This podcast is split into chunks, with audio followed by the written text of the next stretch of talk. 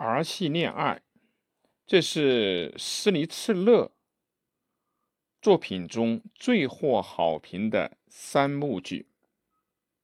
斯尼茨勒的父亲是维也纳大学医学系著名的教授。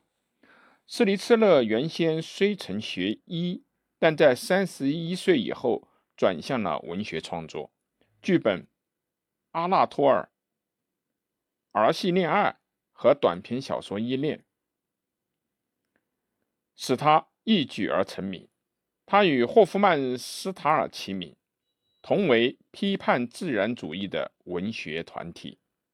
年轻的维也纳派的代表作家，活跃于文坛。他以划时代的灿烂文化中心维也纳为舞台，塑造了享乐、颓废和怀疑时事的一群男女。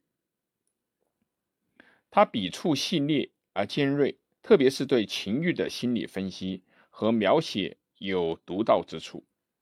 自《阿拉托尔》问世以来，轻佻而又阴郁型的学生弗里斯，即被视为典型。他热恋有夫之妇，虽然一方面惧怕见到其夫的身影，但另一方面又逢场作戏。他经一位朋友花花公子泰奥多尔的介绍，结识了一个名叫克里斯蒂娜的女性。她生性纯洁、娴静而深情，素来谨慎，但却是一个一旦痴情便不顾一切的天真可爱的少女。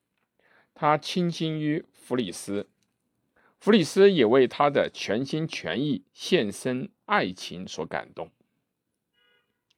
憧憬两人相爱的未来幸福。此时，以前违背伦理的恋爱的苦果已在等待着他。弗里斯和情妇的丈夫进行了决斗而死。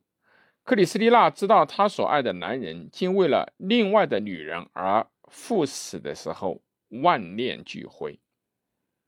在他的剧作里面，还有一出神怪剧《绿鹦鹉》。和改编成电影后颇受好评的《轮舞》等等，在小说方面，除许多杰出的短篇小说外，还有被誉为可与福楼拜的《包法利夫人》媲美的中篇《赫托加兰夫人》和长篇《特雷塞：一个女人的一生》等等。